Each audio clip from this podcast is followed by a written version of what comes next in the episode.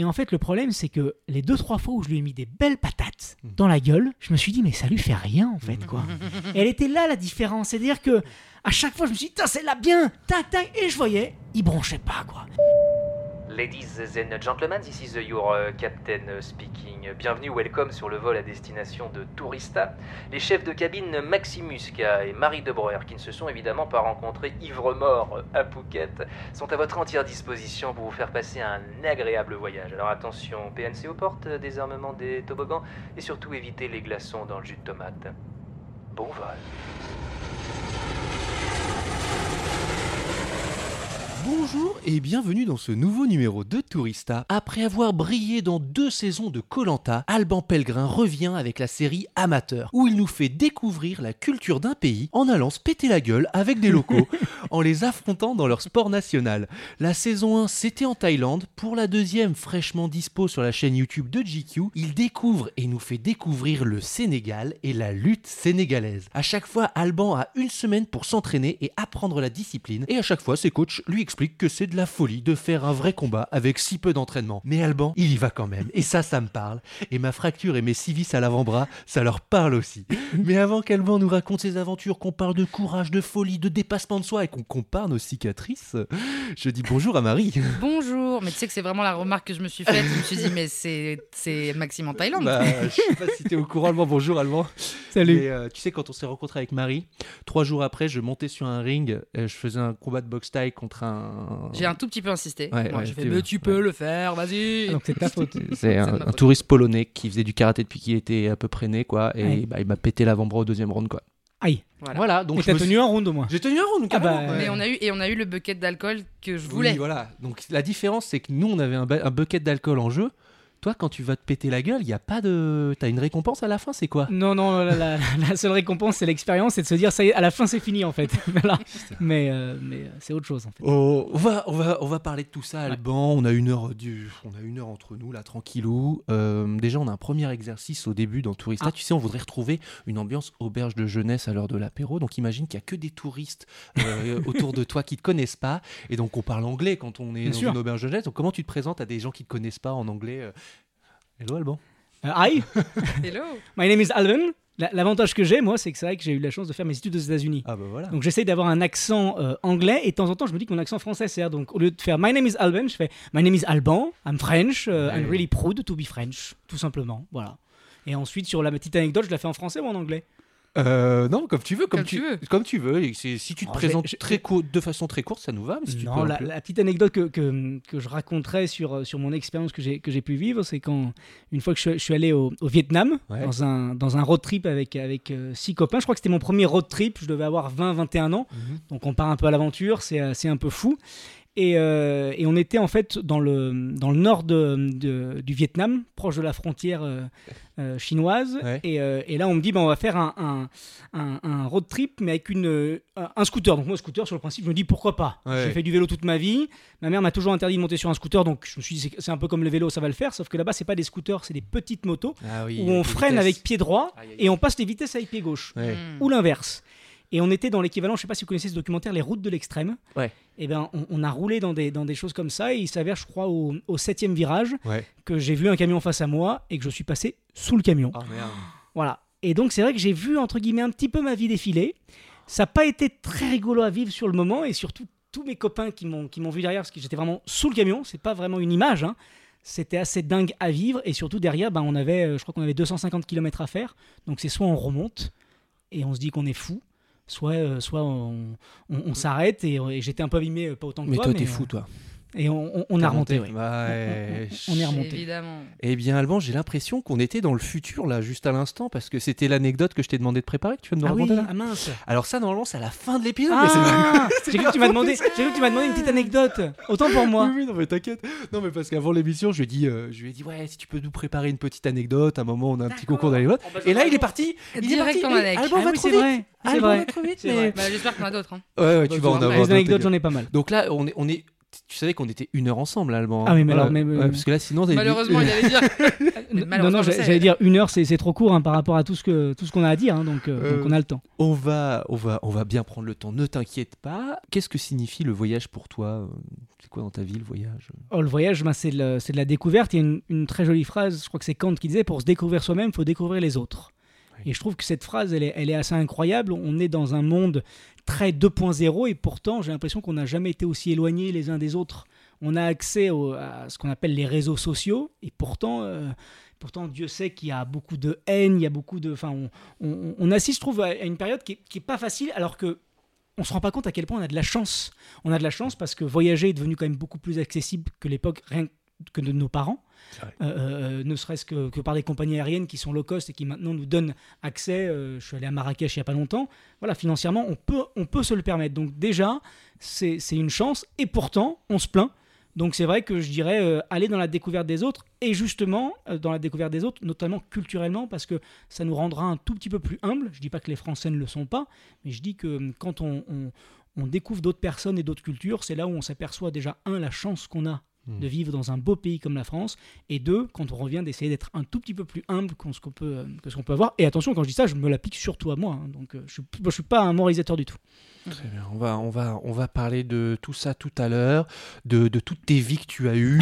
Mais avant, s'il te plaît, je voudrais donner la parole à Marie qui nous prépare à chaque fois un petit quiz pour nous mettre dans l'ambiance. Je ne sais pas ce qu'elle nous a préparé, Et oui. mais maintenant, elle nous a dit à chaque fois qu'il y a un quiz, on va apprendre des choses. D'accord. Alors, Donc on va voir si elle n'a qu'une parole. Et il y a quoi à gagner à la fin Euh, bah, tu, un bucket, d'un- un bucket. Un bucket euh, bucket J'ai de plus d'alcool chez moi. Un bucket de voilà. Alors oui, c'est vrai que j'ai dit ça sur apprendre des choses, mais du coup, euh, je théma- j'essaie de thématiser un peu mes quiz. On t'a connu avec Colanta, mais Ouais. ça aurait été trop simple de faire un quiz spécial Oh. Et il y a une autre émission euh, qui s'appelle Les apprentis aventuriers sur W9. Oh qui mélange euh, euh, une de mes passions, c'est la télé-réalité. Et donc, c'est des candidats de télé-réalité qui font une aventure.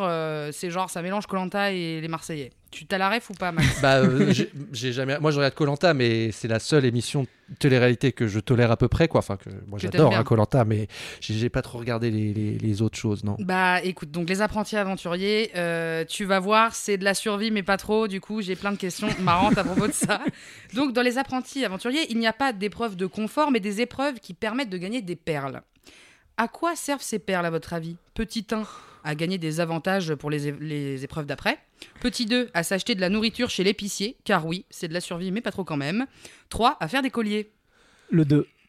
Ouais, je- j'ai Le pas- 2, j'ai- l'avantage de connaître cette, cette émission pour, euh, Ah, oui. pour, pour deux raisons. Mhm. Euh, la première, c'est que les, les deux animateurs, parce qu'il y a eu un, Oui, oui. un nouvel animateur, euh, le premier était Moundir, d'ailleurs ça s'appelait Moundir et les apprentis aventuriers, et le deuxième est, est mon ami euh, Laurent Mestret, que je trouve incroyable euh, dans cette, euh, dans cette aventure. Donc c'est vrai que euh, là, je pense que je vais, je vais essayer de gagner tous les points et que on peut, joué. on peut Ah, déjà me donner les bons points. va, ouais, va effectivement, il y, a un- il y a une épicerie sur, euh, sur le coin d'île où ils sont, ce qui est euh, un peu rigolo. Donc, ils gagnent des perles à leurs épreuves et après, ils peuvent s'acheter des trucs, euh, 40 perles, le sandwich, etc. etc. D'ailleurs, dans cette épicerie, qu'est-ce qu'on ne trouve pas comme objet? Ah. Petit 1, des briquets, parce que quand même, faire le feu, c'est la base. 2, un matelas, ça va, on peut dormir sur du bois. 3, du démaquillant, vu que personne se maquille, ça n'a aucun intérêt. 4, un sèche-cheveux, j'avoue, relou quand tu sors de la mer, les cheveux mouillés. Ou 5, un service de table assiette couvert. Assiette couvert. Ah, Donc, sur ces euh, 5, il y en a 4 qui tu peux acheter dans la- dans l'épicerie Ah, bah là, il n'y a des pas le apprentis sèche-cheveux. aventuriers. Et oui, il n'y a pas le sèche-cheveux, Voilà. puisqu'il n'y a pas l'électricité. Ah, Ah, D'accord. c'était Bien joué, bien joué. Oula, putain, je remonte, hein. Tu remontes. Eh ouais, Un partout. Mmh. Je lui ai Comme il y a ce 4 point. questions, c'est une galère.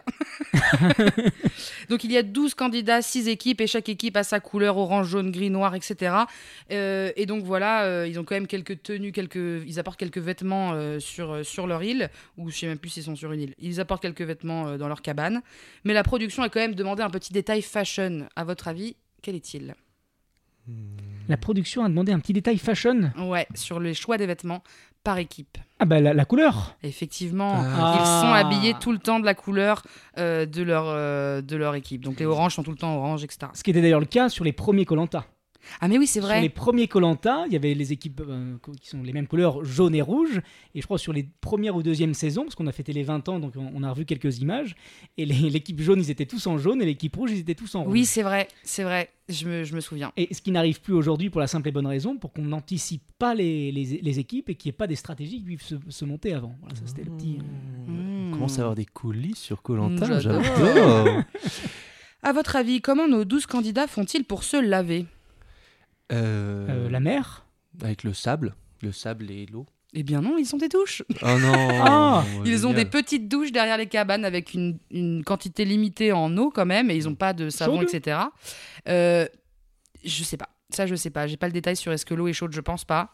Mais ils ont quand même de l'eau, euh, voilà, pas de l'eau salée, quoi. Ils ont une petite douche, euh, voilà, donc ils peuvent s'acheter du shampoing, blablabla. Alors, c'est- c'est marrant parce que pour avoir fait Colanta deux fois, moi je trouve que s'il y a bien quelque chose qui, qui m'a pas vraiment choqué ou manqué, c'est la, douche. ou le shampoing ou le, enfin, on s'habitue tellement, puis on, on sent tellement mauvais qu'au bout d'un moment, bon, c'est un, c'est un concept, hein, euh, donc, Ah ouais, euh, vous, vous, vous sentez encore que vous En sentez fait, on mauvais sent plus mauvais. on sent plus mauvais dès l'instant euh, que, que le feu arrive.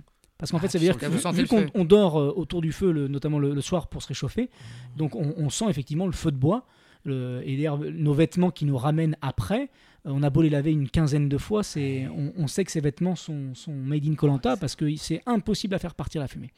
Bien. J'ai un truc comme ça, moi, où euh, j'ai passé une semaine dans une yourte où il y avait un feu de bois, où j'avais fait une retraite, enfin un truc bizarre, et j'ai gardé euh, les- des guirlandes un petit peu, tu sais, du Et Népal, ces trucs, et je les ai mis Ah, dans, un, dans un Tupperware pour pouvoir ressentir un peu le l'odeur c'est- du Népal, euh, du feu de bois. Ah, c'est trop cool, j'adore ça.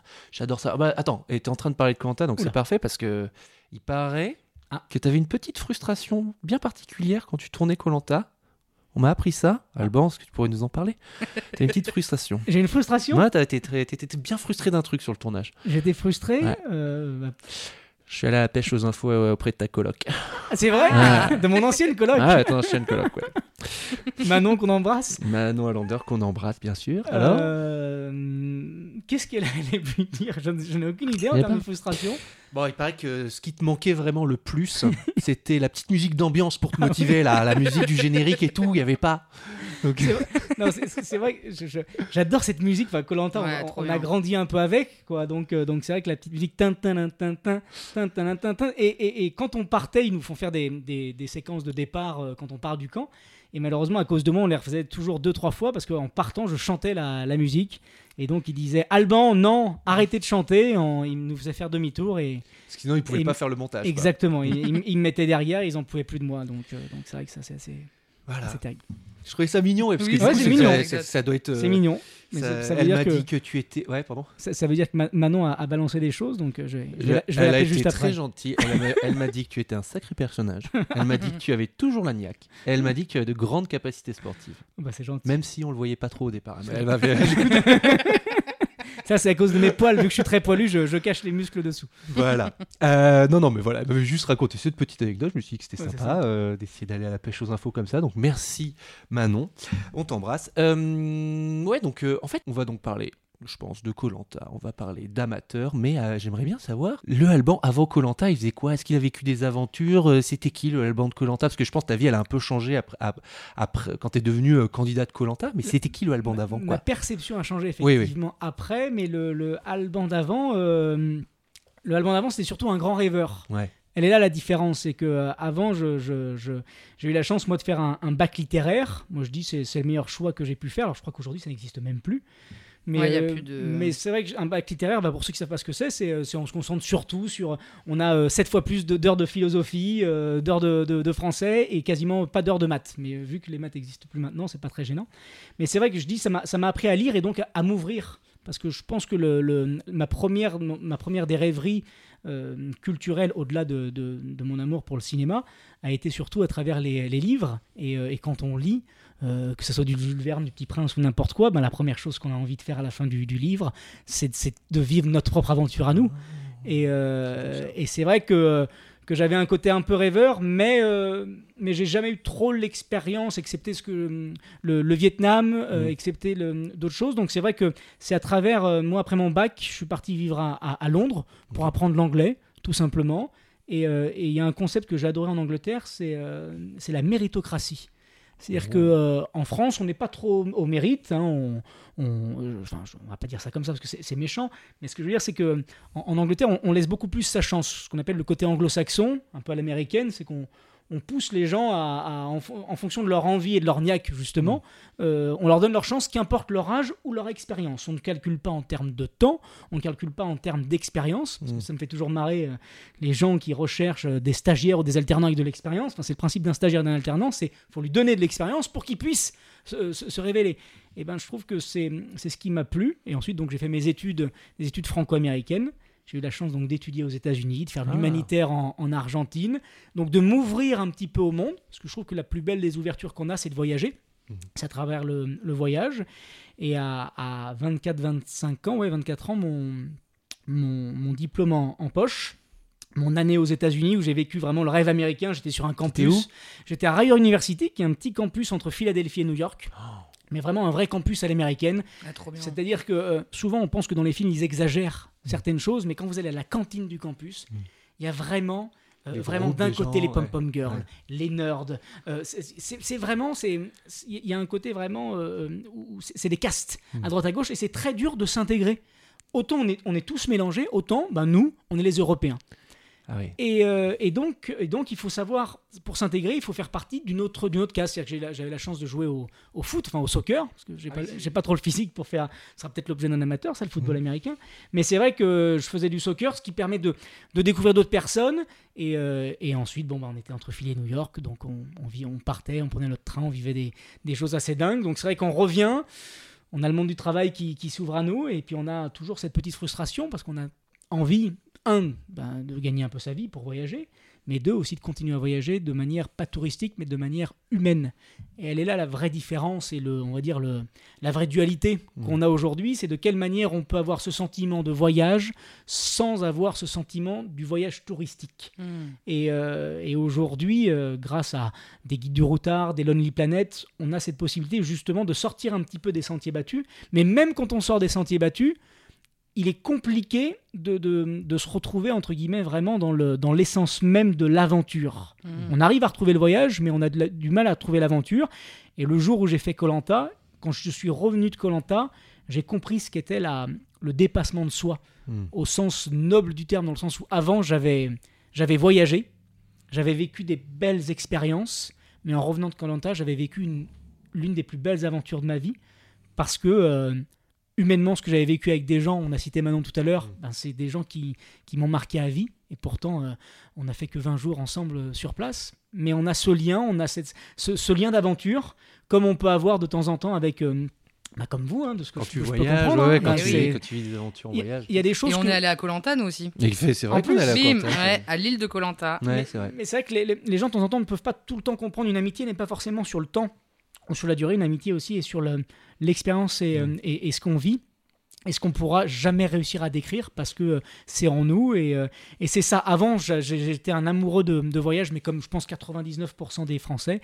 Et après Colanta, je suis devenu un, un rêveur qui avait envie de s'accomplir un tout petit peu plus. Excellent. Alors Marie a eu les yeux qui pétillent quand tu as parlé de campus universitaire, Ah. etc. Donc euh, elle, parce que elle, sa, sa vie c'est dans les, c'est dans les, les dans les séries, films. et dans les films. De... C'est vrai. Donc euh, est-ce que tu as une question? Tu veux en savoir plus là, sur euh, As-tu des questions Euh, Sur que les les Bah non, moi j'allais demander, ouais, est-ce que allé avec les pop-up girls et tout Ah non, mais c'est- vraiment impressionnant parce qu'il y a, là-bas aux États-Unis des sororités. C'est-à-dire que les Ah fameux ouais. euh, alpha, delta, gamma. Ouais, et et- et, aujourd'hui, il y a un documentaire qui est sorti sur, euh, sur Netflix, sur Abercrombie. C'est presque un petit peu ça. C'est-à-dire qu'il y a- y a- ils mettent vraiment. Enfin, des gens qui sont presque tous beaux, tous grands, tous costauds. Et euh, je pense qu'aujourd'hui, ça n'existerait plus, parce que j'ai fait mes études en 2014, 2013-2014. Donc c'est vrai que je pense qu'aujourd'hui, il y a une approche totalement différente Ouais. sur, euh, sur l'ouverture, et tant mieux, sur l'ouverture aux autres. Mais c'est vrai que c'est... euh, on, on se dit toujours que dans les films, ils exagèrent, mais pas du tout. C'est Ouais, vraiment... c'est euh, c'est des maisons avec des, des- des- des sigles de, de- de lettres grecques. Ouais. Et on a vraiment, quand on passe devant, on a l'impression que derrière ces portes, il se passe des choses.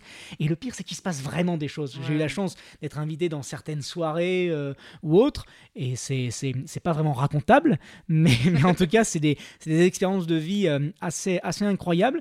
Et en même temps, je me suis jamais senti aussi euh, fier d'être français que là-bas. Parce que autant je trouve que la- le rêve américain, il est, il est magnifique.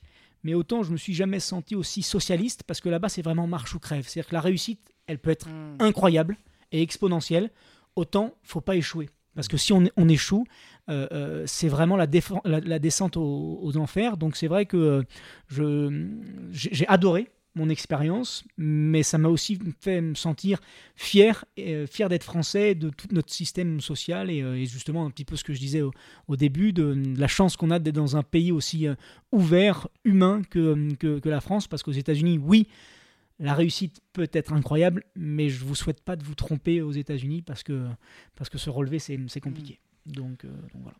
Bon, T'es parti sur euh, les teufs avec les gens qui faisaient l'amour tout nu dans les, dans les piscines pour, euh, Pour finir sur des... C'est drôle que t'aies dit que le truc qui m'a fait pétiller, c'est oh ouais, Ah, Je t'ai vu, je t'ai vu comme ça, franchement, les je suis en universités face de moi. américaines, comme dans les films. Non, mais c'est dingue. c'est dingue. Euh, bon, alors on va faire ça dans l'ordre. Alors euh, maintenant, ça va être un peu Colanta, quoi. Euh, T'as dit dans une interview pour Fabrice Florent que c'est quatre fois pire en vrai qu'à la télé. Oui.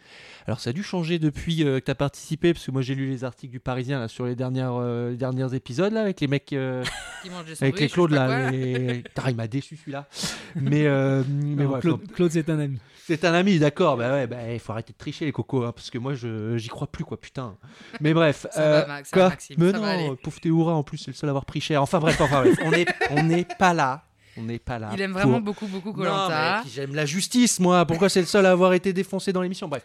On sait pas vraiment ce qui s'est passé d'ailleurs. hein, On peut. Ah bah apparemment il y a des photos. Ah oui, mais, oui, mais Apparemment, on il y les a des pas photos où ils sont, où On ils sont en train de hein. chiller dans un, dans un hôtel pas loin et tout. On sait pas. On Moi, sait en tout pas. cas, Marie, je leur en veux pas Ah du non tout. mais sérieux. Ça va. Qu'est-ce qui- qu'est-ce qu'ils vont c'est bon, inculquer à leurs enfants fois, c'est ça, derrière C'était une deuxième fois. Mais oui, c'était leur sixième c'était leur fois. sixième. Mais oui, bah c'était en vacances. voilà, bah, Ils étaient bon. au Club Med, les gars. C'était abusé. Bref. Euh, trop frustré. Mais, mais bon. euh, Je, je pense qu'il y, a- il y a beaucoup d'exagération. C'est le principe des rumeurs. C'est que je pense que peut-être, moi je sais pas ce qui s'est passé et, et- et c'est ce que je dis. Je voudrais pas le savoir. Comme ça, j'ai pas à mentir ou quoi que ce soit. Mais je pense que il y, il y a eu tout un pataquès et beaucoup d'exagération. Il y a peut-être eu des choses, mais faut pas non plus en faire. Enfin, moi, moi qui l'ai vécu deux fois euh, et qui, qui ai ju- justement dit cette fameuse phrase, euh, là- là-dessus c'est c'est quatre fois pire en vrai. Enfin, de mon expérience qu'à la télé. Justement, je voulais que tu fasses contrepoint par rapport à moi, ma vision de, té- de téléspectateur. Je voulais que tu nous expliques un petit peu ouais, comme, en quoi c'est différent. Enfin, tu peux nous raconter un peu euh, la fin et tout ça. euh, Bah, qu'est-ce qu'on voit pas Qu'est-ce qui est. J'ai une anecdote que j'aime raconter. Qu- Quand je dis que c'est quatre fois pire en vrai qu'à la télé, c'est que, c'est que les gens ne se rendent pas compte que à la base ça reste un programme familial. Hmm. Mais en fait, nous, euh, c'est très freudien d'ailleurs, comme ce- celui qui a créé Colanta. Pour moi, c'est il, il a fait un copier-coller sur, sur, sur Freud. C'est-à-dire qu'il il a tout compris à l'être humain. L'homme avec un grand H. C'est-à-dire qu'il a dit d'abord, on va faire deux équipes, où le but, c'est quand même d'avoir le plus de gens qui arrivent à la réunification ensemble. Donc, logiquement, ils vont essayer de garder les meilleurs. Ensuite, on va les réunir. Et là, on va faire un côté individuel. Donc on va mettre en place le fameux système de la démocratie, mais le principe de la démocratie, c'est que la majorité de gens, entre guillemets, qui sont un peu plus faibles, vont virer les, les- les plus forts. Donc c'est vrai que c'est tout un concept, et derrière, quand je dis que c'est quatre fois pire en vrai qu'à la télé, c'est que déjà, on peut dire ce qu'on veut, il suffit de voir la perte de poids qu'on a. Ouais, ouais. Moi, sur mon premier Colantin, je fais que 20 jours et pourtant je perds 9 kg 2. Et c'est là où je vois que mentalement, j'étais bien plus préparé sur mon deuxième, parce que sur mon deuxième, je mange, je mange beaucoup moins. Et pourtant, je fais 25 jours ou v- ou 20 25 jours et je perds que 8 kg ou 7 kg 9. Mm. Donc, ce qui, ce qui montre qu'en fait, mentalement, j'étais plus préparé. Euh, et l'anecdote que je cite toujours en disant que, que c'est quatre fois pire en vrai qu'à la télé, c'est que plus on souffre, plus il y a du spectacle. C'est-à-dire qu'il y a des gens, des gens leur privent de café le matin, ils font faire la gueule. Donc imaginez quel intérêt aurait la production à nous aider ou à, ou- ou à nous donner à manger. Et je prends toujours cette anecdote. Un jour, mon premier Colanta, c'est le 18e ou le 19e jour, c'est la première fois que je gagne une épreuve de confort en équipe. On gagne les fameux burgers. Super. On gagne les burgers de Colanta. Il s'avère que nous, dans notre équipe, il y en a une qui est végétarienne. Elle demande si à la place de la viande, elle pourrait avoir autre chose. Euh, donc ils disent pas de problème. Ils nous donnent nos sacs et là, frustration extrême, ils disent attendez, pour la, la- la- la- la séquence, on- vous allez manger euh, vos burgers sur votre île, donc gardez-les. Donc on est dans le bateau avec l'odeur de burger. Ah, Mmh. On a le coca main gauche. On, on- on- on fait 5 à 10 minutes de trajet. On arrive, on se pose. Et là, à ce moment-là, on s'aperçoit que le burger végétarien, en fait, ils ont juste enlevé le steak. Oh. Et là, on leur explique tout simplement, mais attendez, si vous avez juste enlevé le steak, le ce steak-là, nous, on l'a gagné. Ramenez-le. Et ils disent, ben euh, non, trop tard, quoi. Et là, mais... c'est- c'est- Les animaux. Ah mais des animaux. Mais, non mais vraiment, c'est-à-dire que en fait, et c'est c'est là où je, Bah je- oui. je cite en exemple la, la production, c'est que tout ce qui est montré, c'est tout ce qui est vrai, et même de temps en temps, c'est pire. C'est-à-dire Ouais. que là, on avait juste un steak en moins, et on a fait presque, pas, pas, pas grève, mais je veux dire, j'avais jamais compris, moi, euh, parce qu'on on est 48 heures enfermé dans une chambre avant, parce que par rapport au, décalage horaire, pour qu'on se remette euh, en, en- condition. Et il y avait la production qui venait nous voir en disant surtout, soyez gentils avec les caméramans, soyez sympathiques. Moi, c'est mon éducation, évidemment que je serais gentil. Et là, j'ai compris pourquoi il disait ça. C'est qu'en fait, la fin vous fait de temps en temps devenir un, petit, un, Ah bah un- ouais. peu fou. Et je vous garantis qu'il y, a eu dans certains regards, et notamment un- le plus ancien d'entre nous, que je ne citerai pas, mais qui était du- d'un calme incroyable. Et là, c'est la première fois où j'ai cru, j'ai cru qu'il allait sortir de ses gants et vraiment que ça, ça allait être tendu. Ils ont vu à notre regard que il fallait absolument qu'ils nous, ramènent le le steak. Et sachant que l'équipe d'en face, Ouais. ils étaient un de plus, on s'est dit qu'ils allaient nous ramener un burger complet.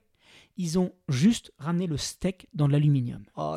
C'est juste pour vous montrer en fait à quel point, moi j'adore cette anecdote, à quel point ce qui montre à la télé de ce qu'ils donnent, Ouais. c'est vraiment ce qu'on a. Ouais. Et on s'est partagé ce steak à, à- je sais pas, on était 6, donc ça faisait vraiment pas, pas grand chose. Mais, mais voilà, pour moi, c'est une anecdote qui symbolise bien à quel point cette aventure, c'est une aventure où c'est dans la difficulté qu'on qu'on- qu'on se révèle. Et c'est pour ça que, que je trouve que qu'il y ait des gens qui ont envie de filouter, il y en aura toujours. Ça fait partie du jeu. C'est la vie. Euh, Colanta, euh, c'est la vie, comme Voilà. dirait mon copain et, Quentin. et- et donc, la, la- filouterie, c'est. c'est- c'est- Il y a des filous. Mais voilà. par contre, moi, Mais- j'ai envie de militer pour la végétarienne. Moi, je suis végétarienne. On me ramène. Non mais sérieux. on me dit, steak, bah, du euh, coup, steak t'enlèves juste le steak. Bah ouais, ou mais autre chose. Ouais. Un, un autre légume, un truc, tu vois. Ouais, mais mais vraiment on juste on se pose pas de questions. Non mais Ah, elle, j'aurais pourquoi, pourquoi elle a eu un truc en moins ouais. Ouais, Parce mais que c'est- végétarien, c'est une décision. Genre, t'as décidé de pas manger de la viande. Non, je pense pas. Alors, je pense pas qu'il soit si. si, J'en sais rien. Mais en tout cas, c'est vrai que c'était à l'é- à l'époque, on, on se posait moins de questions. Et c'est vrai que c'était. C'est une a- anecdote, je trouve, qui est assez dingue et qui est, qui est assez. euh, euh, qui, est, qui est un bel exemple de, de cette aventure qui a été un peu décriée ces derniers temps. Et je trouve un peu à tort parce que. Parce que c'est. Regardez rien qu'en ce moment. À quel point, enfin, il y, a- il y a un pompier, euh, enfin, on- je pense qu'il a perdu au moins 15 kilos déjà en l'espace de, de, de 25 ou 30 jours. C'est- bluffant, quoi. Donc, euh, Il est bien gaulé encore le, pompier. oui, oui. c'est- Alors, c'est ce que je me dis Ah, aussi. merde, faut que je démarre. C'est ce- Ah ah, non, il est, ah ouais, il est, il est, Ah ouais, il ouais, est- ouais, ouais. Ah, je le croque. hein. Euh, allez, là, je, je laisse le steak Allez. dedans. hein. Ah, Euh, franchement, ouais, impressionnant. euh, Je laisse le steak dedans, il a dit. euh, petite question, Marie. euh, petite question Non, Koh-Lanta moi, je, moi, je suis dedans. Hein. Moi, j'ai Euh, jamais eu de doute, de toute façon. T'as jamais eu de Je doute suis pas du genre à faire euh, Ah ouais, moi, je pense que c'est. Non, mais- Il n'y a pas de doute à avoir. Non, non, mais Ça existe depuis 20 ans. Si- Voilà. S'il y avait, c'est ce que je dis toujours, c'est comme. il y a- Il pose toujours la question des, euh, des colliers. Hmm. Les colliers d'immunité. Moi, c'est ce que je dis. Si la production aidait une personne, depuis 20 ans, ça veut dire qu'il y a à peu près. Il y a eu 400, il y a eu 400 candidats depuis 20 ans. faut se rendre compte de ça. S'ils aident une personne, moi c'est ce que je dis, si un jour ils m'aidaient à trouver un collier, mais faites-moi gagner Colanta, Mm. parce, que si- parce que sinon vous tuez Colanta. Donc on se rend pas compte à quel point euh, c'est une, une émission qui est tellement puissante qu'ils peuvent pas se permettre d'aiguiller ou d'aider. Hmm. Si- sinon, ça serait, ils risqueraient justement d'entacher la réputation du programme. Et on voit à quel point elle a pu être un petit peu entachée à, cause de certains, et encore à cause du rumeur, à cause de- plein de choses. Donc, vous savez, la, la, la, la production, c'est pas pour les défendre, ni pour défendre les candidats euh, qu'on a accusés, mais je vous garantis que c'est un tellement beau programme que moi, ça me, ça me chagrine toujours quand on, quand, quand, quand il y a des gens qui essaient de leur casser un peu de, de, de sucre sur le dos, aussi bien que ce soit au niveau des candidats que de la production, parce que c'est vraiment une aventure unique. C'est ce qui m'a permis, moi, entre guillemets, un peu de me révéler, de changer aussi Bah, J'allais te demander. mentalement. Non, mais c'est vrai, c'est. Qu'est-ce qui En quoi ça t'a changé, Colanta? Bah déjà, ça, ça- ça vous change votre perception, entre guillemets, un peu de. Toi, toi, qu'est-ce Ouais, que bah, t'a changé, toi, quoi? Moi, ça me change. Déjà, la, la- mon premier rapport. En fait, faut. Dans une, dans une journée de 24 heures, moi je dis une, une, une journée à Colanta, c'est comme une journée de chat. C'est multiplié par 7. C'est-à-dire que euh, euh, en France, sur 24 heures, vous allez dormir à peu près entre, entre 7 et 8 heures. Vous allez ensuite, euh, à peu près, si vous rajoutez le petit-déj, le déjeuner et le repas, ça fait de l'activité. Et le reste du temps, ben, vous avez soit les copains, so- soit le téléphone, so- soit le, le- on va dire les ordis ou, ou la télé. Donc c'est-à-dire que sur une journée de 24 heures, dans notre quotidien à tous, on a rarement le temps d'être en introspection avec nous-mêmes. Hmm. À Colanta, 24 heures, on s'aperçoit à quel point c'est long. Parce qu'en fait, bah, vous dormez en fonction, bah, vous dormez à peu près entre 3 et 5 heures, parce que vous dormez sur, sur du sable. Euh, le jour de l'épreuve, ça dure à peu près 2 heures, c'est-à-dire que vous avez à peu près une demi-heure de, de- de transport, une heure et demie de jeu, le temps de revenir, allez, on va dire 2-3 heures. Vous allez chercher un peu à manger pendant une heure ou deux heures, mais pas plus. Pourquoi? Parce que c'est fatigant de chercher à manger. C'est fatigant de, de, de- de pêcher. Donc, c'est-à-dire que vous avez à peu près 12 heures d'introspection sur vous.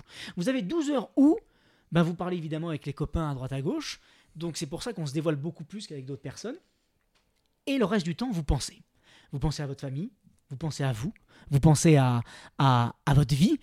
Et, et en fait, vous passez du rêve à justement une réflexion intellectuelle sur qu'est-ce que j'ai envie de faire quand je vais rentrer. Et donc moi, quand je, quand je suis rentré, j'ai eu envie d'avoir un rapport différent avec mon téléphone portable, j'ai eu envie d'avoir un rapport différent avec ma famille, j'ai eu envie d'avoir un rapport différent avec mes amis. J'ai eu envie en fait d'avoir un, un rapport plus humain, plus proche, parce qu'on s'aperçoit en fait à quel point il y a une futilité de notre journée euh, 2.0 qui gâche un peu, bah, justement, euh, on est concentré plus sur notre téléphone que sur l'ouverture aux autres. C'est-à-dire qu'on rêve de ce que font des gens au lieu d'essayer de prendre nous-mêmes notre, notre rêve et de, le, de le concrétiser. C'est-à-dire que sur Instagram, effectivement, ça fait rêver. Il y a des gens tous les jours qui nous expliquent qu'on a un peu une vie de merde parce qu'eux, ils sont à, Tahiti, ils sont dans des hamacs, ils sont en train de se baigner. Et nous, soi-disant, on nous explique que euh, qu'on travaille et que c'est pas bien. Non, on travaille, mais on a cette possibilité aussi de, de voyager, on a cette possibilité de prendre notre vie en main. Et je trouve que c'est, il est là notre rapport aux réseaux sociaux, c'est que c'est un rapport où ben, ce qu'on voit, ça doit nous donner envie. C'est un petit peu ce que je reviens sur le principe de la méritocratie anglo-saxonne. Quand on voit une Ferrari euh, aux États-Unis, en Angleterre, on se dit un jour j'aimerais bien essayer d'a- d'avoir une Ferrari. Attention, ça ne fait pas tout- rêver tout le monde, mais j'ai- j'aimerais bien avoir ça. Et ben, je trouve que le voyage c'est pareil. Quand on voit, un- quand on voit toutes ces belles images, que ce soit sur, euh, sur l'Italie, euh, on n'a pas besoin d'aller très loin pour ça, ou que ce soit dans, dans les pays d'Amérique latine, ben, de quelle manière nous on va aussi pouvoir aller voyager dans ces, dans ces zones-là. Donc c'est vrai que c'est ce rapport au monde qui m'a fait que j'ai eu envie de passer de l'état de rêve à l'état de, de la concrétisation un petit peu plus euh, euh, personnelle et introspective. Et après Colanta, moi j'ai une question. C'était quoi ton premier voyage après Colanta Mon premier voyage après Gros Colanta. hôtel de luxe. euh, Alors, C'est ça. non, alors, non, c'est- c'est- Un max de magnum de champ, non, mais- jacuzzi. Alors, non, c'est- en fait, quand on sort de Colanta, quand on est éliminé, l'erreur qu'ils font, enfin, c'est- assez paradoxal. Ça, ça me fait penser à cette pub qu'on donne, enfin, pas cette pub, mais cette expérience sociale qu'on fait aux enfants. Ils nous donnent un, émo- un, un grand sac plastique avec euh, euh, des barres chocolatées, des sneakers, des Twix, des Mars, sachant que le médecin vient nous voir en disant surtout, Tranquille. Mangez doucement. Ouais. Je pense que 9 personnes sur 10 mangent tout d'un coup et évidemment, on tombe malade Bah juste ouais. après, on se vide. Voilà. Mais je veux dire, c'est- la tentation, c'est-à-dire qu'on a, on a été privé pendant X jours, on nous donne ce sac qui nous a tant fait rêver, et là, on, je pense qu'ils font ça exprès pour nous dégoûter un petit peu, et résultat, après, on, on, on- on- on remange un petit peu plus sainement et, et autres. Parce que moi, j'ai perdu 9 kg 2, mais en l'espace d'un mois, moi, j'ai repris 13 kg après. C'est-à-dire que c'est là où le yo-yo, il est, il est compliqué, c'est qu'on a été tellement privé qu'on reprend beaucoup plus après. Et, euh, et sur la question de mon premier voyage... euh, C'était les toilettes donc. c'était les toilettes. J'y j'y suis resté un bout de temps. Non, mais euh, je, je- je- je crois que je sais même pas quel était mon, mon voyage d'après. Non, très sincèrement, je, Ok. je, je, je, je sais pas. Je, je sais que je, pour moi, rentrer en France, ça a été mon voyage à moi parce que c'était un. On est rentré. Déjà, je suis rentré. Nous, on a fini le tournage. C'était euh, fin novembre, début décembre. La Donc première fois, c'était où déjà? Moi, euh, première fois, j'étais en Malaisie. Ouais. Et donc, et, euh, j'ai tourné, je suis parti, ouais, c'est un mois et demi, donc je suis parti en octobre, retour fin novembre. Ouais. Donc c'est vrai que euh, le contraste est assez saisissant quand on arrive en, en, en décembre et que ça caille. Ouais. Mais, euh, mais c'est vrai que euh, je pense que ouais, j'ai dû voyager en août, peut-être. euh, où est-ce que j'ai voyagé après? Je, aucune... euh, Si, peut-être la, la Tunisie, enfin je sais pas. Ok. Je regarderai. Non, mais je- Ouais, mais t'avais pas eu un besoin absolu Non. de luxe, de, Non, de, de matelas avec quatre épaisseurs. Non, au, con- au contraire, beaucoup, beaucoup plus d'humilité que de ouais, luxe. de, de- Oui, de ouais. vouloir retourner. Je veux de la nature. Ah oui, I want to go back. Ah, comme de dans l'aventure. Non, je pense qu'on on- on met entre 6, à 12 mois à se remettre d'une aventure comme ça parce Ouais. que c'est violent int- intellectuellement, physiquement et mentalement. Mais c'est surtout mentalement que c'est violent et surtout le, le- la complexité de Colanta, c'est que vous le revivez une Ouais, deuxième ça fois dire, pas la même chose. ouais. À travers les images. Ah et bah en fait, ouais, ouais. vous avez deux Colanta. Vous avez le Colanta que vous avez vécu, les amitiés que vous faites après, c'est-à-dire que quand vous revenez de de Colanta, vous créez un groupe WhatsApp avec ceux que vous, vous aimez bien et vous passez mais H24 à, à leur, à, à leurs, é- à- à leurs écrire, hein, c'est très Mhm. français ça, à leur écrire parce que, parce que derrière, c'est, vous avez besoin en fait. Il n'y a Mhm. que eux qui peuvent vous comprendre. Vous pensez qu'avec les images, on va vous comprendre, mais en fait, les images rajoutent une forme de mini-tension entre certains, Mm. Bah alors ouais. qu'on avait Bah oui. pardonné. Et les images font que en fait notre Ah famille ou ça, nos amis ouais. ont dit mais comment tu peux lui parler à- Donc c'est vrai que ça va recréer des tensions, ce qui fait que mentalement c'est c'est assez compliqué. Rajouter à ça cette couche de réseaux sociaux. Nous à l'époque il n'y Tout avait pas trop encore. et tout, ouais. Moi, je- Moi j'avais j'ai créé mon premier Instagram à- à- lors de la finale de Colanta. Donc c'est Mm. bien pour, pour montrer à quel point on n'était pas vraiment très, très Instagram. Et quand on y retourne, ben, c'est qu'on a compris qu'on est des sadomaso. Donc, euh, donc ça, c'est, ça, c'est personnel. Ah, en parlant de sadomasochisme, il y a deux, un peu ta sexualité. deux documentaires. Bon, enfin, Maxime. Marie, je te laisse poser des questions. C'est comment tu dates encore? Non, C'est non. la bon, question bah là, on va, on va, arri- on va arriver euh, bah, euh, à la série amateur, la série documentaire qui est sur GQ. Là, il y a la saison 2 qui sort. La saison 1, t'es parti en Thaïlande Ouais, apprendre la boxe ouais.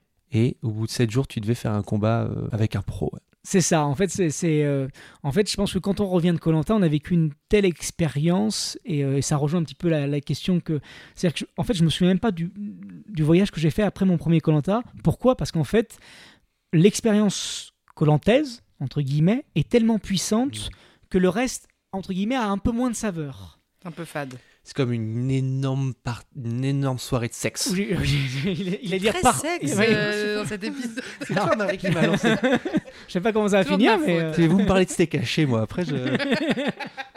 Non, mais c'est vrai, il y a- t'as un côté où tu as vécu, un- un- quand je dis c'est l'aventure de ma vie, c'est que tu as, vécu de, de- de telles choses où tu t'es senti tellement vivant qu'effectivement tu as envie de revivre une, une, une aventure humaine, parce que c'est avant tout une aventure humaine, à travers le voyage, parce que c'est du voyage, et surtout la vraie question c'est de quelle manière tu peux le faire. Et donc euh, j'ai eu, euh, j'ai fait un, un dîner avec mon amie, mais qui, qui- enfin, qui est, qui est ma productrice, mais aussi mon amie euh, Sarah Gélin, et je lui ai dit euh, j'ai envie de repartir vivre une aventure sans élimination, parce qu'il faut dire que les éliminations dans Colanta ça peut, ça peut faire tourner un peu les têtes. Et, euh, et on a eu cette idée ensemble de de- d'écrire et d'essayer de- d'accomplir te- cette culture, mais à travers un sport national. Ça s'appelle amateur parce que le, on n'a pas la prétention justement d'être d'être d'être euh, des professionnels. Et surtout, j'aimerais mettre en avant moi le sport amateur. C'est que souvent le mot amateur en France, c'est un côté très péjoratif. Hmm. On dit lui c'est un amateur. Donc c'est un peu négatif. Mais le monde amateur, le sport amateur, c'est tous ceux qui se lèvent le samedi matin, le dimanche matin, c'est tous les bénévoles, que ce soit dans le foot, dans le rugby ou autre. Donc en fait, j'aimerais déjà mettre ce mot amateur en avant. Et, euh, et montrer aussi que je pense que moi je suis pas journaliste et j'ai pas la prétention de l'être. Et que je pense que comment est-ce que le- on va dire les, les gens vont se dévoiler à nous eh ben, il y a qu'en, en- qu'en en bavant un peu avec eux. Et donc, je, m'estime être un, un personnage secondaire dans Amateur. Les vrais personnages principaux, les vrais héros, c'est ceux qu'on découvre, c'est ceux qu'on rencontre, c'est ceux qui ont sacrifié leur vie. Mr. B, dans mon premier voyage, Coach, en- euh, qui, est, qui est le coach de mon premier coach en, en Thaïlande, il y avait- il y a, ce, discours entre nous, ce dialogue incroyable. Je lui dis, euh, toi, comment est-ce que tu t'en es sorti? Il dit, ben moi, euh, dès le plus jeune âge, quand j'avais 5-6 ans, ben, mes parents, ils me faisaient faire de la, boxe et j'avais pas le choix. C'est moi qui ramenais l'argent. Et donc, je lui dis, ah ben très bien, maintenant que tu as réussi, comment t'es avec tes enfants? Il dit, ben non, je, je suis aussi dur avec mes enfants, parce que c'est une forme de réussite sociale.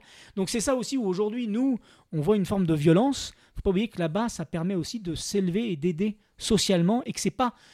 euh, faut pas oublier que c'est un art martial, et que les gens oublient souvent que c'est pas juste euh, se- taper.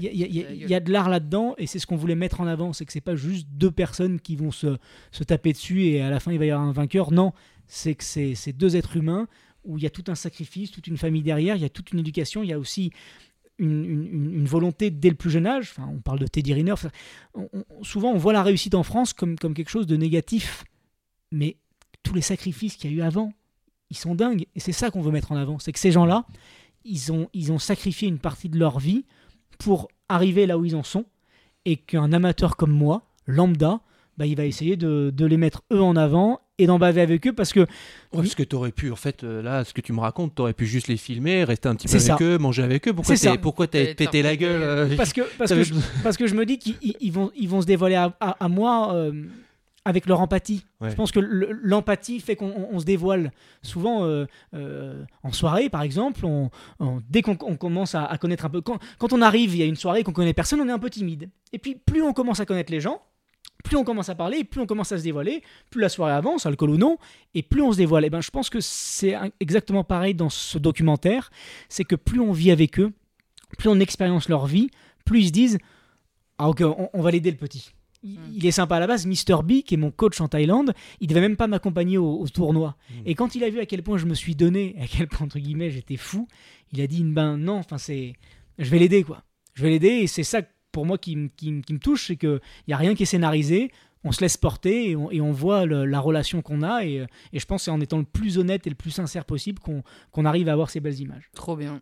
Non mais attends, attends, attends, attends. non mais parce que non, mais je compare un peu à moi quand je veux quand je veux faire des trucs où je vais essayer de me dépasser et tout, mais je veux dire là ce que tu as fait, euh, à un moment est-ce que tu as cru que tu pouvais gagner le, le combat quand tu quand affrontes le parce que oh, on peut, on Alors- peut spoiler un peu la saison 1 ou pas? on parce peut que spoiler un peu, bien sûr. Pas la, pas la bien saison sûr. 2 parce qu'elle vient de sortir la saison 1 t'es amateur, tu t'affrontes un pro et au début tu es un peu en train de gagner, tu mets des coups et tout, mais après il t'éclate, enfin il te met des coups et on arrête le combat. c'est- compliqué en fait. Dé- Déjà, c'est compliqué parce que la, la question de savoir si je pouvais gagner, elle se pose pas vraiment. La première question que j'ai, c'est j'essaye de pas me casser quelque chose. Ouais, c'est ouais. Et ce qui est assez dingue, c'est quand c'est toute l'équipe qui me le raconte après, c'est que je leur dis, mais au fait, si je m'étais cassé quelque chose, il se serait passé quoi?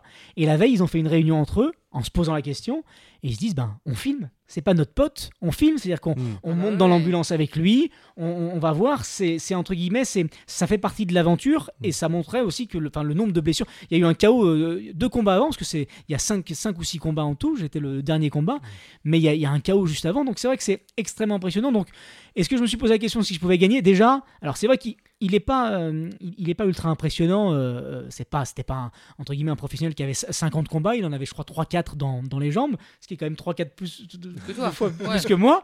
Et surtout, il était plus grand et, et plus lourd parce que en l'espace d'une semaine, j'ai quand même perdu 3 kilos. Parce que forcément, à force de s'entraîner, et de, de- de perdre. Donc c'est vrai que sur la balance, on avait quand même un, un grand écart. Et euh, est-ce que je me suis posé la question que je pouvais gagner? Sincèrement, oui. Ouais, Parce que, parce que au début, il m'a dit, je- j'en parlais avec mon coach, il dit tente en anglaise parce que tu es assez à l'aise en anglaise et, et tu peux le gêner. Et en fait, le problème, c'est que les deux, trois fois où je lui ai mis des belles patates Mhm. dans la gueule, je me suis dit, mais ça lui fait rien en fait. quoi. Et elle était là la différence. C'est-à-dire que à chaque fois, je me suis dit, Tain, c'est là bien, tac, tac, et je voyais, il bronchait pas quoi. Et j'avais même presque l'impression que je commençais un peu à le gratouiller, à le titiller, et qu'il fallait pas que je fasse trop ça. Et à un moment, c'est dingue, sans, sans vraiment dévoiler, j'arrive à lui placer une balayette. Donc magnifique, moi je suis ultra fier. Ah oui. Quand il se relève, je vois dans son regard, il fonce sur moi. Et là, en fait, j'ai vraiment eu l'impression que c'était un combat de rue dans le sens où je me suis protégé comme un enfant. C'est-à-dire que je me, je me mets mes bras au-dessus de moi au lieu de, de tourner autour, de faire. Là, j'ai vu dans son regard. En fait, j'ai eu peur, quoi. Ouais, t'étais plus. Ah mais là c'était plus euh, c'était plus un combat, c'est c'est comme un petit peu le petit frère qui fait tomber le grand frère, vous savez, et le regard du grand frère qui se retient toujours. Et là, on, on a mis une claque au grand frère, on a mis un coup qui va pas, et là le grand frère qui va s'énerver, et là vous pouvez pas crier maman, mais c'est vrai que je, je me souviens de ce regard et, et- et j'ai là j'ai eu un peu peur. De toute façon j'ai eu peur, mais la, la peur elle nous permet aussi de nous sentir vivants. Je trouve que, enfin, euh, moi, je sais que là, j'ai fait des sports de combat quand j'étais euh, plus jeune, parce que j'ai- jamais été très grand, donc mon père m'a mis au sport de combat entre guillemets assez tôt. Donc je faisais un petit peu d'anglaise ou, ou autre, et j'adorais mon premier prof que j'ai eu en, en anglaise. Le premier cours qu'il a qu'il a fait, il a dit, euh, il a dit, ok, bon, euh, voilà le premier cours. Je crois que j'avais, je devais avoir 14 ans. Il a dit, on vous attaque. Ouais. Qu'est-ce que vous faites? Alors voilà, voilà cette situation, on vous attaque. Et on est passé un par un, je vous attaque, là qu'est-ce que vous faites Alors il y en a qui dit, moi je fais ci, moi je fais ça, il y en a qui esquivent et tout ça. Et il nous a tous dit qu'on avait tort. Et moi, je chiale et je me mets en boule. C'est la réponse de Marie. La- il a- comme réponse, et j'ai adoré cette réponse, il a dit la première chose que vous faites, c'est quand on vous attaque dans la rue, vous partez en courant. Donc le premier cours qu'on va faire pendant une heure et demie, vous allez courir. Il a dit, et le deuxième cours, c'est si vous pouvez pas courir, et si vous n'avez pas le choix, là je vais vous apprendre. Là je vais vous montrer comment vous défendre. Il dit, mais la première chose, on n'est pas des héros. On n'est pas là pour, euh, pour devenir des professionnels. On part en courant. Et si vraiment quelqu'un de, notre famille est en danger, si on doit intervenir, là je vais vous apprendre comment faire. Et c'est pour ça que le premier cours, on n'a pas fait de boxe. Le premier cours, on a juste couru. Et j'ai trouvé philosophiquement ça extrêmement intéressant parce que c'est ce que ça résume dans, le côté amateur, c'est que on apprend, mais on n'est on pas là non plus pour devenir entre guillemets des, des boxeurs. On sait quel, quel point, et surtout moi, dès que je bois, dès que je bois un peu, on, on dit souvent, on, on- quand on ne parle pas une langue et qu'on boit un peu, on, on arrive d'un coup à, à mieux parler, même le chinois. Bah, la, le- le- la bagarre, c'est un peu pareil, quoi. C'est qu'on se sent tous un peu Bruce Lee ou, ou, ou Sylvester Stallone, et donc c'est vrai que je trouve que c'est c'est intéressant. Ah ouais, de- Ah, Marie n'est pas montée sur le ring euh, quand on était en Tu m'as Thaïlande. demandé, tu m'as dit, tu devrais toi et tout. Bah oui, tu vous fallait que tu ailles. Ouais, Déjà, je pèse deux fois plus lourd que toutes les meufs qu'il y avait dans le truc. Et, et donc, c'était pas faire pour elle, tu vois. Est-ce que Et en plus, je pense que j'aurais j'aurais rien fait, j'aurais fait des blagues, genre, hé, hé, trop marrant. Tu te Ça souviens de la taille Non, du, il y avait- du gars, du gars que j'ai affronté, moi, qui était trois oui. fois plus grand que moi Oui, c'est vrai. Est-ce que c'est une. Voilà, tu vois Oui, mais toi, t'as plus besoin de te sentir vivant. Ah ouais, Toi, c'est t'es comme moi, t'es un peu sadomaso aussi. Ouais, j'adore, j'adore, j'adore. Moi, j'ai pas ça. Euh, alors, J'espère que la saison 2 euh, se termine par toi qui te barres en courant. non, qui commence comme ça. Devant le lutteur. Non Ouais, bah, est-ce que tu peux justement nous en parler un petit peu? Donc, quand Tourista va sortir, il y aura déjà deux épisodes Ouais. en ligne. Qu'est-ce que tu peux nous dire un peu du, du Sénégal, de la lutte sénégalaise, euh, en teasant un peu sans trop spoiler les épisodes Euh, Moi, le Sénégal, je connais pas du tout. Bah, Euh, en- tu connaissais, toi? en teasant déjà ce qui est, ce qui est incroyable c'est que c'est une culture effectivement que je ne connaissais pas Mm. C'est-à-dire que j'ai eu la chance d'aller quand j'avais euh, 14 ans au Sénégal avec un, ami qui était franco-sénégalais. Sauf que je suis pas allé au Sénégal en fait. Enfin je suis allé au Sénégal mais je suis allé à Sali je sais pas si vous connaissez Sali Sali c'est l'endroit le plus touristique du Sénégal. C'est-à-dire que quand entre guillemets les touristes vont au Sénégal ils vont à Sali que des hôtels de luxe sur la plage très sympa. Donc c'est vrai que quand je suis allé euh, là-bas je me suis aperçu d'une chose c'est qu'en fait je connaissais pas le, Sénégal. Et surtout culturellement par rapport à, la Thaïlande, euh, c'est vraiment un choc culturel incroyable. Euh, humainement, euh, j'ai jamais reçu autant d'amour, je dirais même presque trop. Dès mes premiers entraînements, dès, mes premières galères, en fait, eux sont presque plus empathiques. C'est-à-dire que là où, où en Thaïlande, c'est à travers la souffrance qu'on va se révéler, euh, au Sénégal, vu que je- je- j'en ai bavé relativement tôt, ils, ils étaient presque trop empathiques en disant bon bah on, on va essayer de le ménager. Mais non, faut, faut pas me ménager. euh, Hésitez pas, euh, poussez-moi. Il je- est je- sadomaso. Non, mais je suis là pour ça. kiffe, et surtout, en fait, c'est pas trop le côté sadomaso, c'est que à la fin, il y a quand même un combat. Et qu'on a, on a toujours peur de deux choses. La première, c'est d'être ridicule, mais au-delà d'être ridicule, enfin, moi, tomber dans la rue, ça m'a jamais gêné. Mais c'est de leur faire honte à eux. C'est-à-dire qu'on a quand même des gens qui passent 7 jours avec nous. Mm. On a quand même des entraîneurs, on a des sparring partners, on a toute une, une équipe. Humainement, on a tellement de gens qu'à la fin, on se bat plus pour nous, Hmm. mais on se bat pour eux. C'est là où, où, où, euh, culturellement, culturellement et humainement, c'est euh, c'est la plus belle expérience que j'ai pu vivre. Et je pensais jamais revivre un truc aussi fort que, que la Thaïlande. Et le Sénégal m'a démontré que j'avais tort et qu'en fait, dans le- la découverte de l'autre, à travers le voyage, à travers l'homme avec un grand H, on n'est jamais rassasié. On est toujours dans... Enfin, le partage et l'échange n'est jamais quelque chose qui peut nous, nous rassasier. Et c'est ça qui est, hum, qui est humainement euh, incroyable, c'est que euh, c'est deux cultures totalement différentes, la Thaïlande et le Sénégal, mais c'est deux cultures pleines d'amour, pleines de, de, de- de- d'envie. Et, euh, et, et en fait, quand on, termine cette aventure, on est vidé. Et s'il y a une chose que j'ai appris, euh, notamment au, Sénégal, c'est qu'en fait, être vidé, c'est aussi quelque chose de positif. C'est-à-dire que souvent, euh, quand on est vidé le, soir en, France, quand on rentre chez soi, euh, après une journée de travail, on se dit Putain, je suis vidé, je suis crevé, voilà, j'en ai marre. Mais en fait, être vidé là-bas, ça veut dire aussi avoir fait le vide en nous grâce aux autres. Et c'est, je pense, l'une des plus belles leçons que, que, que j'ai appris. Je dis hein, dans, dans un épisode sans rien spoiler, c'est que je me suis vidé de trois manières. Euh, la première, c'est que je me sentais vidé mentalement parce que je pensais que j'allais pas réussir. Je me sentais vidé mentalement où je me suis dit, ben c'est, on va voir, c'est vraiment la première fois où j'ai douté de savoir si j'allais aller au bout.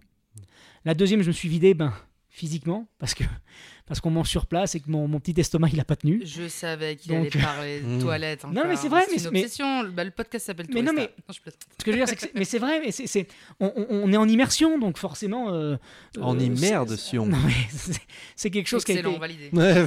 J'en ai avalé mon café hyper Ah rapidement. J'adore ce jeu de mots. J'ai perdu 4 kilos en 3 jours, quoi. Ça a été, euh, ça a été compliqué. Ah ouais, on a l'estomac fragile. Ah oui, très fragile. Enfin, je pensais pas avoir l'estomac fragile parce que j'ai quand même bien mangé, mais là, là j'en ai bavé, c'était, c'était terrible. Et le troisième, je me suis vidé, mais de manière très positive parce qu'en fait, euh, vous allez le voir, euh, je vais, je vais voir un marabout. Euh, là-bas, au-delà de la culture, il y a, y a aussi tout un côté très spirituel. Et pourtant, moi, je suis pas, suis pas un bon client, je suis pas la, plus personne la plus croyante du monde. Mais, mais en fait, quand vous êtes dans cette ambiance avec des gens, bah, vous vous laissez porter. Et d'un point de vue spirituel, je me suis totalement laissé porter et entraîné avec un. Vous allez voir des séquences avec un marabout, euh, avec tout un. Enfin, là-bas, le, combat et l'entraînement sont très importants, mais il y a aussi 50% de, de, de marabout et de gris-gris et de spiritualité qui va faire la différence sur un combat parce que c'est ce qui va renforcer le mental. Ouais, ouais. Je suis reparti avec des, avec des gris-gris et c'est vraiment impressionnant parce que les gris-gris là-bas, c'est, c'est, ça fait presque peur. hein, C'est parce quoi, les, c'est- c'est quoi les gris-gris par exemple? Bah, c'est, c'est, euh, c'est- c'est à base d'os, Hmm. c'est, euh, enfin, c'est, c'est de la corne, c'est, euh, c'est des colliers. Et euh, enfin, vous allez voir, là, là, euh, sans rien spoiler, dans, dans l'épisode 4, euh, lors du combat, ben, on, me- on- on me- on m'entoure d'une multitude de, gris-gris. On, on prépare des, des potions, hein, des- mais c'est des vraies potions, c'est pas juste de l'eau qu'on va, qu'on, va, qu'on va me mettre de partout dessus, qu'on va me cracher dessus. Ah ouais. C'est, assez impressionnant. Il faut se laisser vraiment porter parce que si, Bah ouais. c'est euh, c'est ce que je dis à un moment dans, dans, dans ce que je vis, sans vraiment rien dévoiler, c'est que c'est la première fois où mon mental, que j'estime être normalement assez costaud, mon quand, quand mon mental craquait, ils ont réussi à me le remotiver. Et euh, je sais pas si c'est grâce au, au côté spirituel, mais moi en tout cas j'ai envie d'y croire parce que c'est vraiment ce que j'ai eu le sentiment de vivre. Et euh, qu'on y croit ou qu'on n'y croit pas, moi j'étais à fond dedans et, et je pense que c'est ce qui m'a donné ce supplément d'envie de se dire allez, on y, on y retourne. Trop bien. Et euh, est-ce que, euh, tu sais, à la manière d'un saut en parachute, quand tu fais ton premier, le deuxième, c'est un peu plus simple? Est-ce que là, le fait, euh, le fait d'aller t'affronter avec dans une dans un sport que tu connaissais pas la deuxième fois, tu te sentais un petit peu plus tranquille ou un petit peu plus Ah, flippé mais euh je, je- je me sentais un peu plus tranquille. Ouais. C'est un peu comme mon, mon deuxième Colanta. Quand j'ai fait mon deuxième Colanta, on connaît un petit peu. Hmm. C'est-à-dire qu'on on a justement cette expérience, donc on connaît un tout petit peu les rouages. Parce que t'es pas dans la première, t'es pas bien. T'es Ah mais- tu ah, dis je mais- vais jamais m'en Ah, sortir. mais- T'es coach, c'est dans- impossible. Dans la et- première, je me suis dit, j'en ai tellement bavé Ouais. dans la première que la deuxième, ça peut pas être pire. Hmm. Et en fait, ça a été deux fois pire. Allez là. Ça a été deux fois pire parce que, parce que euh, autant dans la première, je, je mets du temps avant, de, avant vraiment d'en baver, autant là, dès le premier entraînement, c'est l'horreur, quoi. C'est l'horreur parce que euh, j'ai pas de cardio et parce qu'en fait, la lutte, on pense que c'est un sport de bourrin, mais en fait, c'est ultra technique. C'est-à-dire que c'est, la lutte, c'est un, c'est un peu comme le judo, mais en, en- en deux fois plus violent. C'est-à-dire que c'est du judo, donc que de la technique, et en plus avec, du, de- avec le choc du rugby, c'est-à-dire qu'on se rentre dedans. Et surtout, ben, Il y a pas de tatami aussi, non? il n'y a pas de tatami, il y a du sable. Et euh, alors, ce qui est censé nous, nous- nous calmer, mais pour un petit corps comme le mien avec mon mètre 71, quand je, je- je suis tombé au bout de 2-3 fois sur le sable, bah, mes, mes os me disaient écoute mon coco qu'est-ce que tu fais quoi? Enfin c'est non t'es pas t'es, t'es- t'es pas prêt pour ça. Donc c'est vrai que très tôt très rapidement je me suis dit mais qu'est-ce que je fais quoi? Je Mm. pensais avoir vécu des courbatures incroyables suite à une séance d'abdos dans, dans l'épisode 1 de, la, de la Thaïlande qui est d'une violence extrême. Mais en fait là c'était pire. C'est-à-dire que c'était de- des chocs en permanence en permanence en permanence. Et, euh, et sans rien dévoiler c'est vrai que c'est la première fois où j'ai pensé potentiellement effectivement abandonner parce que ça a été euh, ça a été mentalement je, mentalement ça a été très très compliqué pour euh, pour moi. Donc euh, donc vous allez voir sans rien sans rien dévoiler c'est vrai que le je, me, je me sentais bien mieux préparé grâce à la Thaïlande et je me suis aperçu que quand on découvre une nouvelle culture et qu'on ne connaît pas un sport, ben, on ne peut pas avoir la prétention de, de, de dire qu'on le connaît. Et c'est ça qui est, qui est beau aussi, c'est que la lutte, ça n'a rien à voir avec la boxe et ainsi de suite. C'est vraiment, euh, c'est pas en 7 jours qu'on apprend. D'ailleurs, c'est ce qu'on dit souvent, hein, on n'a pas la prétention de dire Ouais. qu'on apprend la, la boxe, ou enfin le, le, le Muay Thai ou, le, ou, la, ou la lutte sénégalaise en 7 jours. Non, non, c'est juste pour montrer au contraire à quel point, euh, à quel point c'est des vrais professionnels, eux, et que, et que nous, on n'y touche même pas du doigt, mais qu'on s'en approche un tout petit peu. T'as une question, vas-y. Ouais, j'ai une question. Bah, c'était, c'était euh, pour euh, parler de voyage. Est-ce que du coup, ce rapport euh, voyage-sport, même quand il n'y a pas les caméras et tout, c'est, c'est, c'est un truc qui est important pour toi? Genre, j'ai toujours cette question, quand on interviewe des profils un peu comme le tien, euh, j'ai l'impression que les vacances euh, playa où on fout rien euh, sur la plage, c'est peut-être pas le plus grand kiff ou si? Euh, non, justement, c'était. J'ai entendu Sylvain Tesson parler il y a, il y a pas longtemps et, et- et il disait quelque chose d'incroyable. Il disait qu'au contraire, euh, après une aventure comme ça, on profite d'autant plus du repos. Ah, C'est-à-dire que, en fait, c'est c'est grâce à ce genre d'expérience, pour moi, le, le, le- le voyage type, c'est en baver un petit peu pour que le moment où on va se faire une petite semaine ou quelques jours de repos dans un, pas forcément un bel hôtel, mais sur la plage, les pieds dans l'eau, ouais, on en profite quatre fois plus. C'est exactement comme un verre d'eau. Un verre d'eau, on en profite dix fois plus quand on a vraiment soif. Et pas quand on est conscient de pouvoir ouvrir le robinet. euh, Voilà, l'exemple est un peu bateau, mais il est vraiment à l'image de, de ce que j'aime faire dans mes voyages. C'est-à-dire, j'aime d'abord un peu être sortir de ma zone de confort pour pouvoir apprécier d'autant plus ma zone de confort. C'est-à-dire que je, je n'ai pas envie de tout le temps d'être dans le rouge, mais j'ai envie de me mettre un tout petit peu dans le rouge pour pouvoir apprécier justement mes temps de repos. Et je trouve que c'est justement cette... euh, cette euh, on dit toujours hein, l'exemple du, du vélo. Le vélo, euh, il faut des hauts et des bas pour, pour avancer, sinon on tombe. Et ben c'est- pour moi, le, le voyage, c'est ça. C'est avoir des, des hauts, euh, mais aussi de temps en temps des, des- des phases de repos pour pouvoir se rendre compte qu'on a une montée derrière et on va, on, on va en profiter. Après, je crois que si c'est plat, euh, ça se passe aussi le vélo. Non, je ben non, si c'est plat, on n'avance pas justement. Bah, à vélo, il suffit de pédaler. Oui, mais il faut pédaler, mais ça veut dire qu'il faut, faut faire de l'effort. Ah oui, Donc il faut essayer d'avoir ce rapport, ce rapport justement où quel est ton rapport à l'effort? Est-ce que, est-ce que tu est-ce que tu profites d'autant plus de- de- du paysage qui t'entoure quand tu as eu un effort avant et que tu es fatigué Ou est-ce que la fatigue t'empêche de voir un, un- un peu ce qu'il y a autour? C'est vraiment en fonction de, Ouais. des gens. C'est vrai qu'à ma toute petite échelle, les deux gros voyages que j'ai faits en me barrant, à chaque fois, bon alors en termes de sortir de zone de confort, on est très très loin de se faire péter la gueule, hein. Mhm. vous vous en doutez. Mais quand même, tu vois. Et, euh, et euh, à chaque fois, la dernière semaine sur 2-3 mois, euh, la dernière semaine, c'était que plage, dodo et tout. C'est vrai qu'il y a un petit kiff. euh, bah, on s'est rencontrés quand j'étais dans ma pleine période euh, après la Thaïlande, tu vois, j'ai fait les randos, j'ai fait Mhm. les temples, les machins. Là, c'était gros on stuff. profite, on bucket, On bucket on regarde les couchers, regarde de, soleil de soleil. de Colanta. de Colanta. Mhm. C'était incroyable. Mais, mais l'un n'empêche pas l'autre. Très sincèrement, l'un n'empêche bah pas oui, l'autre. Et je pense que c'est c'est aussi de temps en temps, quand sortir de sa zone de confort, ça peut juste être aussi avoir une, être mentalement une surcharge de travail en France et avoir besoin d'arriver dans, dans un autre pays et, et relâcher un petit peu. Mais Mm. c'est vrai que euh, je peux vite m'ennuyer autour d'une piscine. quoi. Le Sénégal, t'as pu découvrir un petit peu T'auras un spot dont tu pourrais nous parler ou nous conseiller sur le. Alors, moi, bah, je, je suis allé ce qu'on appelle à, à, à l'île au co- enfin, sur l'île au coquillage. Ok. qui s'appelle euh, Alpha Dute. Et c'est vrai que c'était assez impressionnant parce que euh, ça s'appelle l'île aux coquillages parce que c'est une île qui est jonchée de coquillages vides. C'est le nom est bien trouvé. Alors, non, mais, mais, mais en fait, c'est- vraiment ultra impressionnant. C'est-à-dire qu'on a l'impression que c'est du gravier, mais pas du tout. Et donc, bah déjà, heureusement qu'on a des chaussures parce que je conseille euh, pas vraiment de, de marcher pieds nus là-dessus. Mais c'est vraiment impressionnant. Et surtout, moi, ce que j'ai adoré, euh, qui je trouve un, très beau clin d'œil, un très beau symbole aujourd'hui, c'est que vous avez à 100 mètres l'une de l'autre une, une église et, euh, et une mosquée qui se font face parce que vous avez justement un, un vrai melting pot culturel et, et, deux religions qui s'acceptent totalement. Et je trouve qu'aujourd'hui, avec tous ces différents conflits ou autres, c'est quelque chose qui, moi, m'a m'a touché. Vous allez voir dans, dans l'épisode 1, je ne dors rien de la nuit. Pourquoi? Parce que toutes les heures, les cloches me réveillent. Et, euh, et ensuite, toutes les, euh, je sais pas toutes les heures, mais toutes les deux ou trois heures, vous avez l'appel à la prière. L'île au coquillage. L'île au coquillage. c'est noté. Est-ce que dans ta bucket list, il y a des trucs, tu vas encore sortir de ta zone de confort, mon petit Alban, là? Qu'est-ce que tu vas nous faire après ça? C'est quoi dans ta bucket list euh? Ah bah dans la bucket list, euh, là, ce qui ferait rêver, c'est une saison 3. hein? Ah, on a toujours on a toujours Ah. envie de on a toujours envie de repartir à l'aventure parce que parce que faut aussi préciser que qu'on a une équipe derrière. C'est-à-dire que amateur c'est pas juste Alban. Amateur c'est euh, c'est euh, je l'ai souligné évidemment c'est des rencontres. Mais il y a aussi tous les gens derrière la caméra il y a aussi tous ceux qui m'accompagnent que ce soit la Bon, bah, euh, ma, productrice euh, il y a quelqu'un qui est venu dans Tourista, le réalisateur était Ah bah oui. c'est Ludoc. qui Ah est mais c'est c'est voilà c'est c'est c'est une équipe qui est une petite équipe comme comme le dit euh, Ludoc parce qu'on a on a un tout petit tout petit budget.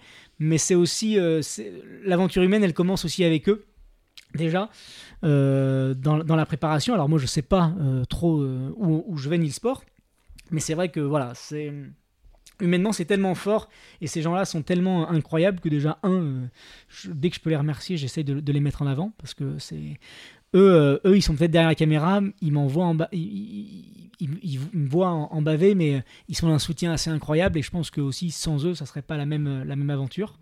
Donc c'est vrai qu'on dans ma bucket list, une saison 3 et avec ces gens-là. Avec aussi. ces gens-là. Ouais. Et tu sais que c'est monté par la personne qui a monté mes premières vidéos. Amateur est monté par Quentin Eden, qui est la personne avec qui j'ai commencé à faire de- du Dailymotion. euh, voilà, c'est avec- Incroyable. Est-ce que le- ce microcosme qui est Non, mais- mais c'est un village, Paris est un village. La Sachant vie qu'on est- n'est pas parisien, La hein. vie est un Oui, je sais, village. je sais. Non, mais voilà, ça, Non, mais c'est euh, c'est ça qui est, le qui est beau aussi, ouais. c'est que le, le- le- effectivement, de toute façon, ce qui est, ce qui est beau dans le dans l'échange et ce qu'on fait là d'ailleurs en ce moment, c'est que dès l'instant que tu parles un petit peu de- d'ouverture euh, aux autres, de voyage et de, et de culture, tu t'aperçois que on, arrive à connaître des, personnes qui ont, cet amour de l'aventure en commun. Et c'est vrai qu'au final, euh, c'est ce qui ce qui nous rapproche. Est-ce que tu connais telle ou telle personne? Ah bah oui, tu parlais de, Manon que tu as que côtoyé. Et c'est euh, euh, c'est le hasard dans le sens où ce sont des gens qui ont une ouverture d'esprit et une, appétence au voyage qui fait que ben, on, arrive à trouver une forme de microcosme, mais en fait, c'est pas du hasard. C'est juste que on a une philosophie, une envie d'ouverture qu'on a envie de pousser un peu, euh, un peu les autres aussi vers, vers ça. Donc, euh, donc voilà. Eh bien, mes chers touristos et touristas, sur ces belles paroles, je vous fais un énorme poutou. Euh, Marie, merci pour ce quiz. Spécial euh, W9, du coup. ouais, excellent, Et que j'ai gagné hein, d'ailleurs. hein. Oui, oui, bien sûr. gagné, je Merci. repars avec le, le- le bucket de Le bonbons. bucket de de Bombay, bien Merci sûr. Alban d'avoir pris du temps pour nous. La série amateur est sur la chaîne YouTube de GQ. Euh, mes touristos et mes touristas, on a de plus en plus de commentaires, d'abonnés sur Instagram. Les commentaires 5 étoiles sur Apple Podcast, on a, des- on a plus de 200 avec des super notes et tout, c'est trop C'est bien. trop bien, merci. Euh, on commence à faire un petit peu de. On a, on a des sponsoring un petit peu qui vont démarrer là pour euh, après deux ans de- d'amateurisme. on commence aussi à se, à se développer pour vous faire de plus en plus de projets chouettes. Euh, on prépare aussi des- un petit truc pour cet été là. On a une réunion tout à l'heure. Je peux pas vous en dire plus On maintenant, mais dira rien. on a une petite surprise pour vous. Et- faire un tour à Lambé. Ah, faut couper, faut couper. euh, on regardera. Euh, bah bisous. Ciao.